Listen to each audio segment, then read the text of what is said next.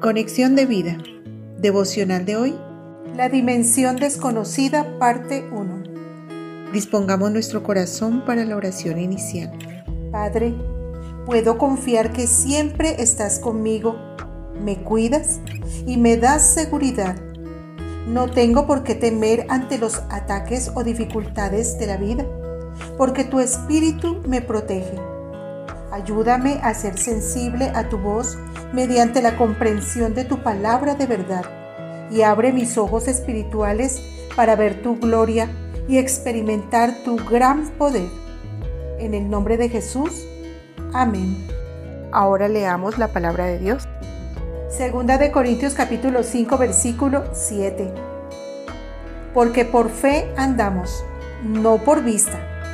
La reflexión de hoy nos dice, hay un mundo espiritual que muchos desconocemos, un mundo espiritual que influencia nuestra vida y nos afecta directamente. En este mundo espiritual existen dos fuerzas que se contraponen, la maldad y la bondad.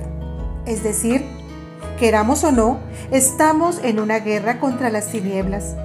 Lo confirma la palabra de Dios en Efesios 6:12 porque no tenemos lucha contra sangre y carne, sino contra principados, contra potestades, contra los gobernadores de las tinieblas de este siglo, contra huestes espirituales de maldad en las regiones celestes.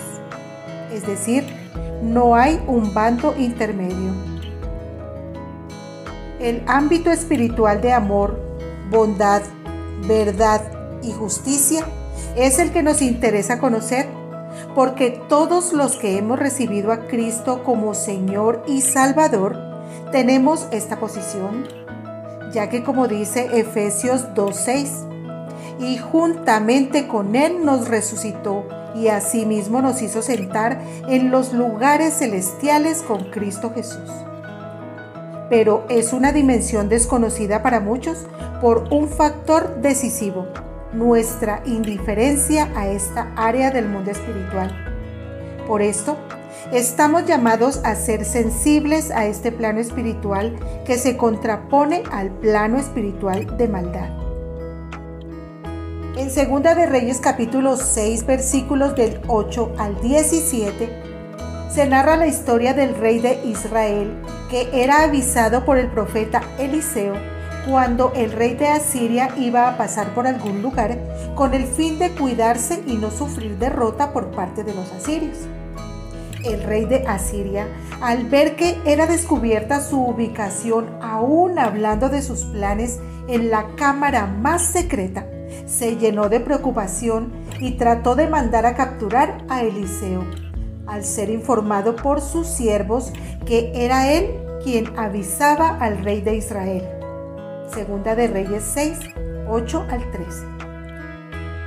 El rey asirio envió a la ciudad donde estaba Eliseo un ejército que vino de noche y sitió la ciudad. Al ver el inminente peligro, el siervo de Elías se llenó de angustia y Eliseo le contestó. Él le dijo, no tengas miedo, porque más son los que están con nosotros que los que están con ellos. Segunda de Reyes 6:16. Entonces, orando a Dios, le pidió que abriera los ojos espirituales del siervo para que mirara que estaban protegidos por un ejército con carros de fuego. Así sucedió. El siervo pudo mirar lo invisible y saber que Dios estaba con ellos. Cuando los sirios descendieron, estos fueron heridos con ceguera y capturados por parte de Eliseo.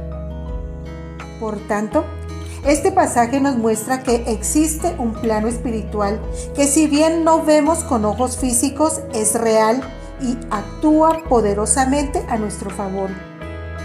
Cuando confiamos en Cristo como nuestro Señor y Salvador, Él está a nuestro lado por medio de su Espíritu, protegiéndonos y guiándonos a toda verdad.